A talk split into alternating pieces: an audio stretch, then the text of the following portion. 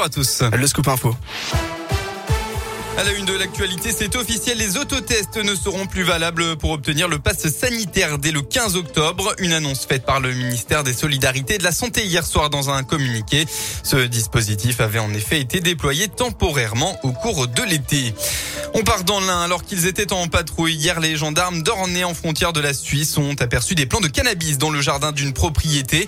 Après perquisition, les forces de l'ordre ont alors découvert la culture. Ils ont finalement saisi plus de 40 kilos de plants de cannabis, 2 kilos de tiges et de fleurs séchées, ainsi euh, que divers matériels de plantation et de séchage.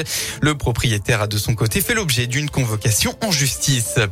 Dans la Loire, un incendie s'est déclaré cette nuit vers 4h30 dans une maison à Roanne. Les pompiers ont pu éviter la propagation du feu aux maisons voisines, mais les dégâts sont considérables pour l'habitation visée.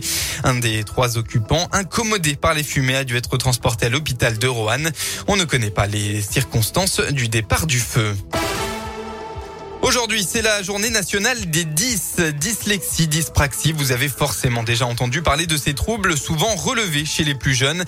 Eh bien, chaque année, depuis 15 ans en France, une journée autour du 10 octobre, le 10-10, est dédiée à ces pathologies qui ne peuvent être soignées. Dans notre région, des événements sont organisés pour l'occasion, comme à la colloque de la culture à Cournon de 9h à 17h. Ce sera aussi le cas à l'hôtel de région à Lyon où l'association Distinguons-nous a regroupé des scientifiques, médecins et rééducateurs pour euh, échanger sur le sujet. Christine Pichon, présidente du collectif, revient sur les difficultés rencontrées au quotidien pour les personnes ayant un trouble 10. C'est pas négligeable. Alors c'est vrai qu'on a tendance à croire que les troubles 10 euh, ne se jouent qu'à l'école et lorsqu'on a fini sa journée à l'école, les troubles 10 disparaissent, mais pas du tout. Ça va être aussi dans la vie quotidienne pour lire un livre, euh, lire une recette, lire un mode d'emploi. Ça va être aussi euh, pour se déplacer ceux qui ont une dyspraxie notamment ont énormément de mal à se repérer. Et dans l'espace euh, et dans le temps, tout ce qui est aussi lecture de plans, c'est très compliqué. Et la dysphasie, vous pouvez très bien parler comme tout le monde, mais avoir du mal à comprendre. Donc c'est compliqué aussi dans la vie de tous les jours. L'événement organisé par Distinguons-nous se tient de 9h à 17h à l'hôtel de région à Lyon. C'est gratuit, le pass sanitaire et le masque sont obligatoires.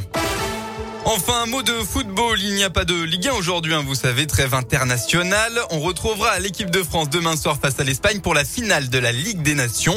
Mais il y a quand même, il y a quand même un match qui se joue aujourd'hui. Direction la Vendée avec tout à l'heure une rencontre entre des chauves et des chevelus. C'est le petit club local de Chavagne, la Rabatelière, qui a eu l'idée. Pour les connaisseurs, on retrouvera du côté des chauves l'ancien footballeur troyen Benjamin Nivet. Un match pour la bonne cause tout de même puisque sera remis un chèque de 1000 à l'association Fake Hair Don't Care qui récupère des cheveux pour créer des perruques naturelles destinées aux malades du cancer. Drôle de